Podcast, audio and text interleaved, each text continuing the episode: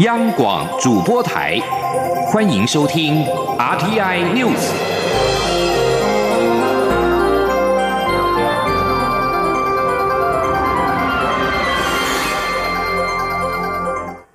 各位好，我是主播王玉伟，欢迎收听这节央广主播台提供给您的 RTI News。今天是二零一九年九月二十号，新闻首先带您关注。第四十届国际民航组织 IQ 大会即将在九月二十四号到十月四号在加拿大蒙特楼召开，台湾至今仍未获邀。为此，交通部十九号携手外交部召开推动台湾参与第四十届 IQ 行前记者会，表示将在今天组团前往蒙特楼，与各国代表及专业民航组织举行双边会谈，呼吁 IQ 若要达成无缝天空的目标，台湾 can help。请您记。者吴立军的采访报道。三年一度的 IQ 大会即将于下周召开。尽管交通部长林佳龙近期分别投书加拿大、美国、澳洲、巴拉圭、尼加拉瓜、韩国、泰国、印度及印尼等二十一个国家的主流媒体，呼吁国际支持台湾参与 IQ。民航局长林国宪也在外交部协助下，向 IQ 理事主席递送与会意愿的信函。不过，迄今仍未收到大会邀请。为此，交通部决定由民航局组团于二十号前往蒙特楼，预计在当地停留一周的时间，把握国际民航主管机关齐聚的良机，和各国代表及重要民航组织举行双边会谈或酒会，积极争取国际支持台湾参与 IQ 大会。交通部政务次长王国。才十九号也携手外交部政务次长谢武桥，在记者会上表示，台北飞航情报区是全球飞安网重要的一环，每年提供超过一百七十五万航管架次的服务，因此 I C O 将台湾排除在外，不但违反飞安无国界的普世价值，也违背 I C O 无缝天空的目标。王国才说：“飞安无国界。”是是普世的价值。那全世界大概有三百多个飞航情报区，其中台北飞航情报区是我们东北亚到东南亚的重要枢纽。三百多个，如果缺了一块，整个飞安网就没办法运作。但是 ICAO 到现在还是排除我国的参与，违反它的无缝天空。Seamless Sky 的这个目标的实现，王国才也强调，台北飞航情报区是亚太第一个完成航管现代化的 FIR。今年十一月，第七十二届世界飞安高峰会也将首度来台举行。此外，台湾无论是桃园国际机场或华航及长荣两大国际航空的表现，都名列世界前茅。呼吁 ICAO 达成无。奉天空台湾 can help。所以我在这边也要表达，I care seamless sky，台湾 can help。我们再一次的呼吁，I care 从民航技术的专业交流角度，正视我国。参与 ICAO 大会的必要性跟正当性，希望符合 ICAO 成立的宗旨，达成区域合作无缝天空的目标。至于这一次民航局组团前往，将安排哪些双边会谈，或将有哪些友邦在大会上为台湾发声，谢武桥则以不便透露来回应。中央广播电台记者吴丽君在台北采访报道。台湾今年仍然未获得国际民航组织 ICAO 邀请出席大会。美国国务院十九号以背景说明的方式回复媒体时表示，对于那一些不以国家地位为参与资格的国际组织，美方支持台湾成为这些国际组织的成员；而对于以国家地位为成员资格的国际组织，诸如 ICAO。国际刑警组织、世界卫生组织以及台湾参与的六十多个国际组织，美方支持台湾有意义的参与。继续关注的是财经焦点。美国一如预期宣布降息一码，台湾央行十九号下午也举行了里监事会议，则是决议维持利率不变，而这也是央行连续十三季利率不动。另外，央行也将今年下半年的经济成长率从上一季预估的百分之二点上三六上修至百分之二点六六，全年经济成长率也从百分之二点零六上修至百分之二点四。另外，日本央行在昨天也举行了利率决策的会议，决定利率维持不动。我国央行总裁杨金龙表示，是否预防性降息至今没有讨论。另外，新台币对美元的汇价在九月强劲升值，央行确实有进场调节。前天央广记者陈林信宏的采访报道。美国联准会在去年四度升息后，今年七月开始调降基准利率。十八号召开为期两天的利率决策会议后，宣布再降息一码，也就是零点二五个百分点。联准会连两次降息，是希望让因为美中贸易战等因素影响的美国经济能够继续成长，以延续十年的经济扩张，被称为是预防性降息。台湾央行十九号也举行第三季理监事会议，是否预防性降息？央行总裁杨金龙表示，到目前为止，和其他主要经济体比较，台湾经济成长率都还不错，因此所谓预防性降息，央行还未考虑过。杨金龙说：“我们以今年来讲的话，哈，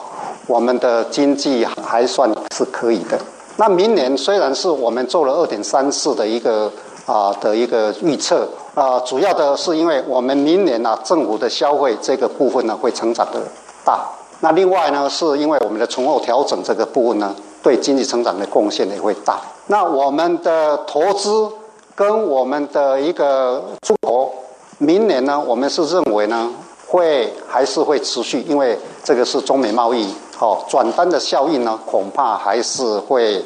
会持续。至于新台币近期强劲升值，杨金龙也表示，外资在今年一到八月呈现汇出，但九月至今汇进台湾的金额集中而且巨额，已经符合央行进场调节的条件。杨金龙也指出，一般国家会因为利率或是利差导致资本移动，但台湾不一样，台湾主要来自股票市场的直利率，也就是直利率导引外资资金进出台湾。中央广播电台记者陈林信宏报道。而香港反送中至今仍未平息，央行总裁杨金龙十九号表示，央行已经将反送中事件列为全球经济四大不确定风险之一。媒体关注反送中事件是否带来资金板块的移动，让大量资金由香港移往台湾。对此，杨金龙表示，确实有香港资金流入我国 OBU 与 DBU，但是金额不大，认定不是不正常的资金移动。继续关注两岸消息。屏东方寮乡镇顾问李梦居入境中国失联之后，各界开始关注其他台湾人在中国失联的情况。海基会则说，相关的陈情案件有六十七件。陆委会副主委陈明奇十九号在回应媒体询问时表示，这十六件与意外亡故、经商失败、个人感情、犯罪行为有关，不必然牵涉到政治因素。而国人因为国安议题遭到中国关押或逮捕的案件，目前仍属少数。前天记者王兆坤的采访报道。陆委会副主委陈明奇表示，李梦居入境中国失联后，我方第一时间就透过管道四度向陆方查询，但至今仍未获回应。我方后来发布新闻稿，要求陆方完整说明李梦居遭限制人身自由的时间与地点、关押地点。并以两岸共打协议向我方通报，关于海基会掌握六十七件国人在中国失联的陈情案件，陈明奇表示，这些案件与政治因素有关的属于少数，且由于具有机敏性与涉及隐私，并考量个人安全及家属意愿，陆委会不便进一步说明。陈明奇说：“了解啊，是因为这个大陆幅员广大，可能涉及到在大陆的意外亡故。”债务纠纷、经商失败、个人感情的因素、家人失和，那么在大陆涉及到一般的犯罪的行为哈等不同的理由，不必然都是呃遭受到这个相关的您说的政治的这个原因哈被拘留或者是关押的案件。那么目前，那么国人因为在大陆涉及到这个国安议题遭到关押或者逮捕的案件，少数。政府正在研拟修法，禁止中共代理人。陈明奇指出，目前立法院有几个不同草案版本，陆委会会紧速与民进党党团进行整合，但是否列为本会期优先法案，则尊重立委职责以及立法院的时程安排。在台陆生与在台港生近来因对反送中立场不同而发生一些冲突事件，陈明奇表示，陆委会尊重同学间有不同意见。可是绝不容许暴力霸凌。陆委会并鼓励文明对话，增进相互了解，学习相互尊重。对于中国政府恢复二十个城市可前往金马棚自由行的举措，陈明奇指出，陆委会正面看待此事，但也希望大三通自由行能够紧速恢复。中央广播电台记者王兆坤台北采访报道。关心台湾的邦交情况，针对媒体报道台湾与土瓦鲁邦交可能会有状况，外交部发言人欧江安十九号晚间回应指出，我驻土瓦鲁大使舒仁从在第一时间与新任总理纳塔诺会面，并且向他表达祝贺之意。纳塔诺也向苏仁从表示，两国邦谊稳固。土瓦鲁是在十九号上午确认新任总理，接着在当天下午举行新任总理、阁员以及国会议员的就职宣誓典礼。欧江安强调，外交部将与土国新政府保持密切联系，强化双边关系，深化台土邦谊。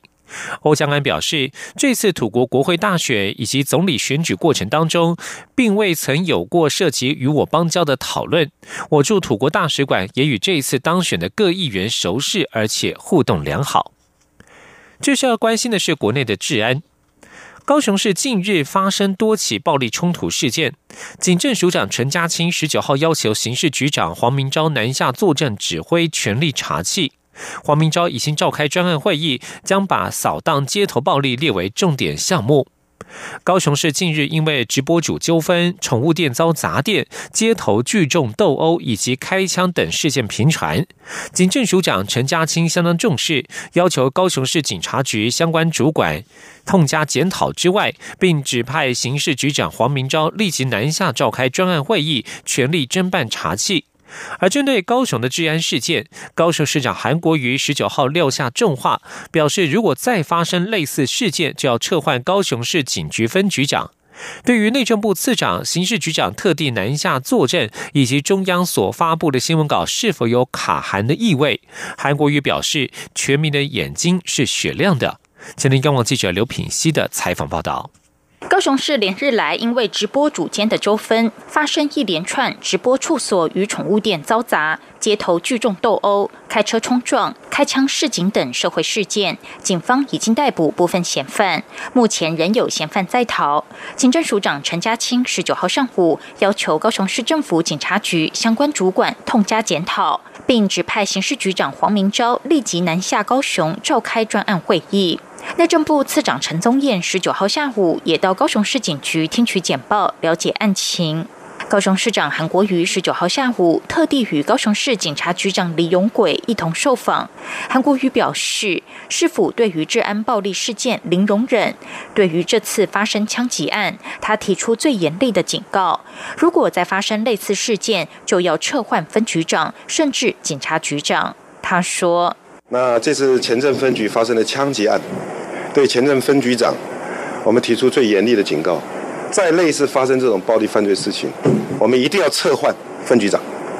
再下来，如果再不行，警察局局长本人就要负责了。所以，请高雄市民朋友要相信市政府的团队对维护治安的决心，绝对不会打折扣。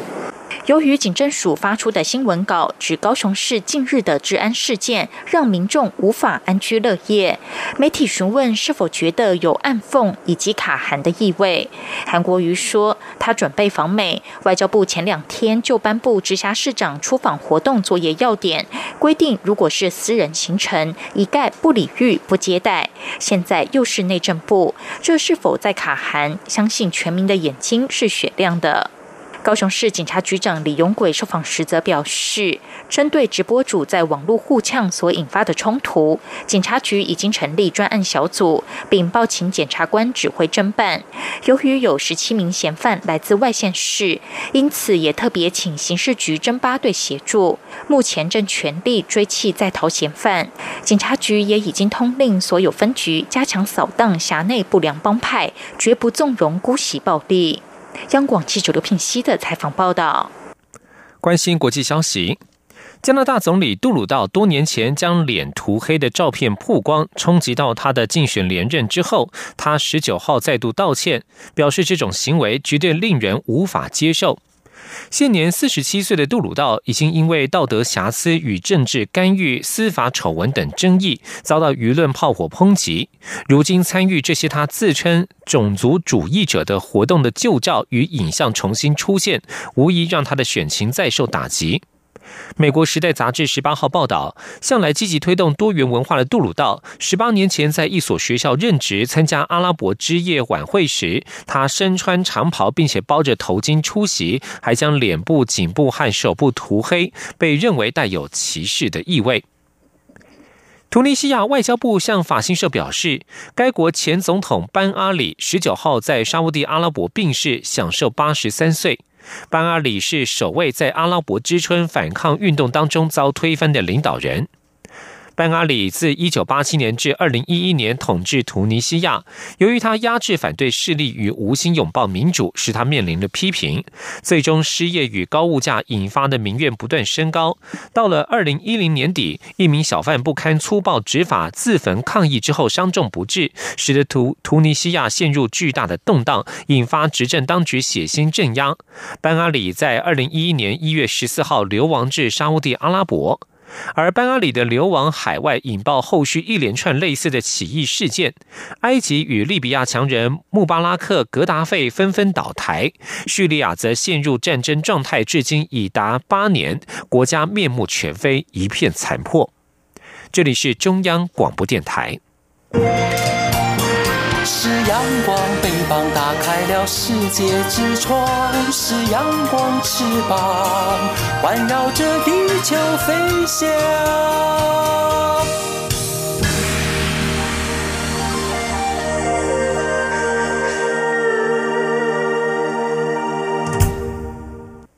各位好，我是主播王玉伟，欢迎收听，继续收听央广的晨间新闻。行政院会在十九号通过环岛自行车道升级计划，预计从明年起分四年投入新台币十六亿元的经费，打造国际化的自行车路线。自行车道升级计划也结合了国家风景区，规划了十六条路线，打造深度的旅程。前天记者王威婷的采访报道。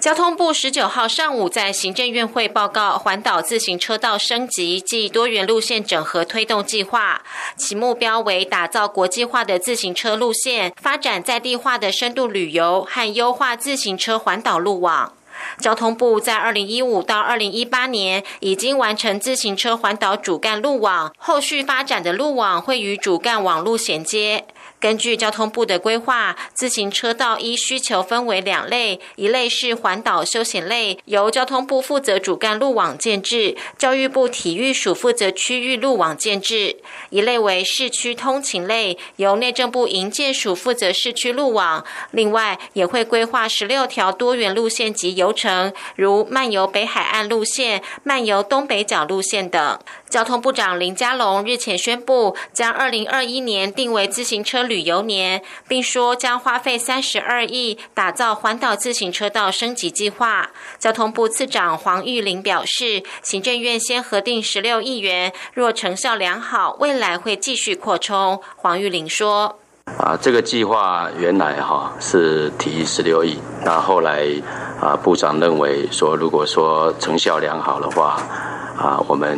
应该可以更长程的来规划一个三十二亿。那这一次也非常感谢行政院啊，尤其是我们院长的支持，啊他先核定的十六亿，那交通部将来啊会视我们执行的成效。成效良好的话，哈，我们后面啊再来提扩充的计划。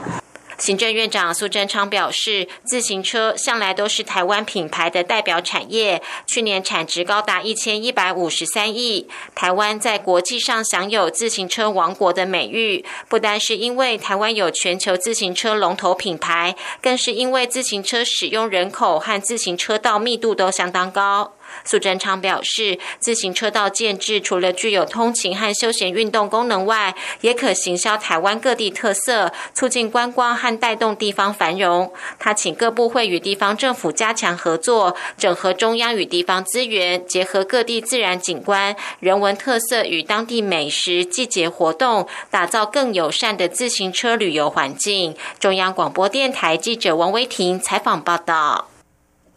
卫福部长陈时中十九号则是宣布长照政策利多，将补助身障住宿机构每床每个月新台币六千元，身障日照机构也是每人每月三千六百元。他也表示，长照保险制的做法是剥夺年轻世代。国民党总统参选人韩国瑜十九号在脸书直播谈长照政策时指出，长照政策应该调整为长照保险制，由当事人、雇主。政府以每个月以在这啊当事人、业主、政府三方以一个月一个便当前共同负担，建立可长可久的保险制度。卫生福利部长陈时中表示，保险和国家政策负担是各有利弊，但是如果说全民纳保，民众付一个便当钱，加上雇主和政府的负担，一年约收到八百三十亿元，但是光是外劳照顾家庭和住院支出，可能就要一千零五十亿。他认为韩国瑜所提出的政策财务规划没有仔细想，也把饼画的太大。陈时中表示，相对于长照险，目前政府的做法是帮助大家减轻负担，如日前宣布对符合资格的长照住宿式机构住民和家属，每年最高六万元的补助。另外，陈时中在十九号更是加码提出，二十号今天将公告对生障机构、生障日照机构的补助方式，住在生障机构教养院者可得到每人每月。六千元，而在身障日照机构者，则是每人每月三千六百元。详细的补助情形将在今天公布。明天就是九二一二十周年，中央气象局配合推动国家防灾月活动，今天上午将由灾防告警讯息服务发布地震及海啸演练告警。气象局表示，今天上午九点二十一分，针对全国发布地震速报测试。上午十点，针对沿海乡镇市区发布海啸警报测试，发布范围内的民众四 G 手机将接获告警讯息，请无需惊慌。而九二一大地震届满二十周年，央广也直播了一系列的专题报道。当年九二一纪录片导演吴以峰率领团队深入灾区蹲点了五年，用一部纪录片生命陪伴受难者家属经历逝去亲人的伤痛，也抚慰台湾社会。而二十年过去了，回首当年，吴以峰感慨地说：“就像是一场梦一般，这场梦一度让他掉进人生的黑洞，历经生命幽谷，但是也给了他重生的力量，继续往生命的下个阶段前进。”前听央广记者江昭伦的专题报道。裂变重生，九二一地震二十周年系列报道。这一场梦，一场很恐怖的梦。然后那个梦让我们看到台湾的脆弱跟台湾的力量。那个梦让我们看到重生、毁灭之间交替的人的贪婪跟人的善良。一九九九年九二一大地震发生时，身为影像工作者的吴以峰，第一时间就率领团队前进南投灾区，展开了长达五年的蹲点拍摄工作。用镜头记录受难家属如何面对一夕之间痛失亲人的人生巨变，同时反思面对伤痛，我们该选择记忆或遗忘的生命课题。吴以峰还记得拍摄前几年，脑袋经常浮起灾后现场画面，灾民流不尽的泪水，挖土机挖尸体的口口声，但这些后来都化为创作，变成纪录片《生命中诉说的故事》。生命纪录片获得社会很大的回响，但生命只是在大荧幕上放映，从不曾在电视上播出。吴宇峰透露，这是他与受访者签约的承诺。因为一旦在电视上播放这些片中主角们的生活，就可能再次被打扰。他们不希望已经走出伤痛的日子，又被拉回到痛苦的回忆中，被当成可怜的对象。如今，生命已经成为纪念九二一大地震最重要也最具代表性的纪录片。但吴以峰已经不再刻意与片中主角联系，只知道他们都过得很好。不过，每一年的九二一，吴以峰都会静下心来，重新再看一次这部纪录片，仿佛是某种仪式。纪念这段对自己、对全台湾都刻骨铭心的事件。我不管别人怎么弄，我自己是每年的九二一就会放生命的原因，是我自己会重新看一遍，是因为我觉得我感谢那一些两千四百多个死掉的台湾同胞在地震里面。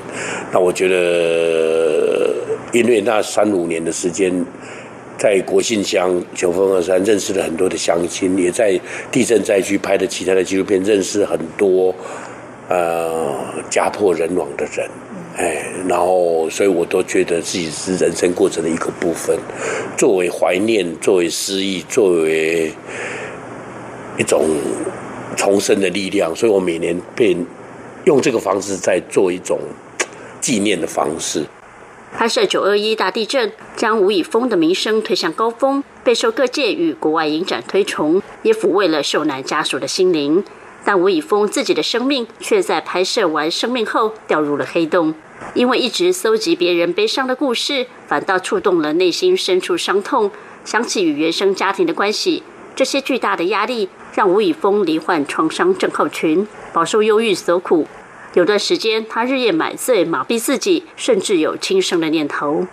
那段时间，吴以峰不再碰纪录片，而是听从心理咨商师的建议，重拾对棒球的热爱。号召一群拍片的年轻人组成棒球队，自己担任总教练。吴以峰笑说：“那段时间真的是他人生最快乐的日子。”不过，最终让吴以峰彻底走出生命幽谷，还是靠信仰的力量。在昔日纪录片伙伴陈雅芳的引领下，吴以峰接触了基督教，亲眼见证上帝奇迹，受洗成为基督徒，生命获得救赎，还因此拍摄一位身障宣教士在海外的奉献故事，也就是纪录片《秋香》。从二零零四年的生命到二零一三年完成《秋香》，中间时隔将近十年之久，吴以峰历经生命动荡，终于又重拾拍片的热情。两千零九年，吴以峰带着一群新生代优秀影像工作者，成立了微光影像有限公司，从事剧情片、纪录片拍摄工作。二零一五年，更拿下桃园光影电影馆经营权。桃园光影电影馆前身是桃园马祖新村活动中心。在桃园市长郑文灿希望打造桃园成为纪录片重镇政策支持下，吴以峰带领团队一步一脚印展开推广影像教育扎根工作。是云林开始时候，我们就开始进来这边经营，可是一开始没人嘛，要怎么经营呢？要找观众啊！我就会开始带着团队到各地去，告诉人家桃园光影。整个桃园这样子，就自己去接触民众，十个五个没关系，就是很笨的方法都没关系，找各种团体这样慢慢让人进来，然后每个月有时候帮他们办，比如凤飞飞的专题，好好去把它做一个专题，讲那个所谓的那个整个那个所谓的六七零年代那种，很多女工都在听他的歌，一个度过那个彷徨的青春。比如说讲那个林传秋，林传秋他是让我台湾第一个到从日本回来以后在龟山盖那个片场。包括抗疫的、抗争的、同同事的什么？那我们是希望，就台湾的本土的、有世界的、亚洲的各种不同好的电影有没有打开窗，然后让这里的民众可以看到世界，所以是有步骤的在打开。不仅推广电影欣赏，桃园光影电影馆还推出记录桃园征选及培训活动，开放让全台对拍摄纪录片有兴趣的民众，每年征选十二个名额接受培训。经过约半年培训，最后完成以桃园为主题的纪录片成果拍摄。这些加工工作也是回应他一再坚持的理念，让创作回到人民的生活现场。九二一大地震改变了许多人的生命，吴以峰的人生也因此一度崩塌，但也让他经历生命的韧性，看到重生的力量。因为有裂痕，所以光才能透得进来。我们在里面，因为迫害，因为崩解，嗯，可是也会看到重生啊，对不对？这不是人生的东西吗？后来我觉得，你碰到悲苦软弱，不管我们的人生。哦，我们的错误，我们的理解，我们的东西，或者我们的亲人的离开，或者我们生命碰到很大的壮烈的时候，因为有裂痕嘛，所以光才透得进来。生命就像一条长河，如今的魏峰迈入耳顺之年，看起来却依旧朝气蓬勃，充满热情，笑着说：“如果上帝对他好一点，他还有下一个二十年，他还有关于台湾故事、关于童年棒球梦的电影要拍，还想把自己所会的传承给年轻一代。”对于过往。该记得的会记得，其他的吴以峰说：“一切随缘吧。”中央广播电台记者张昭伦报道。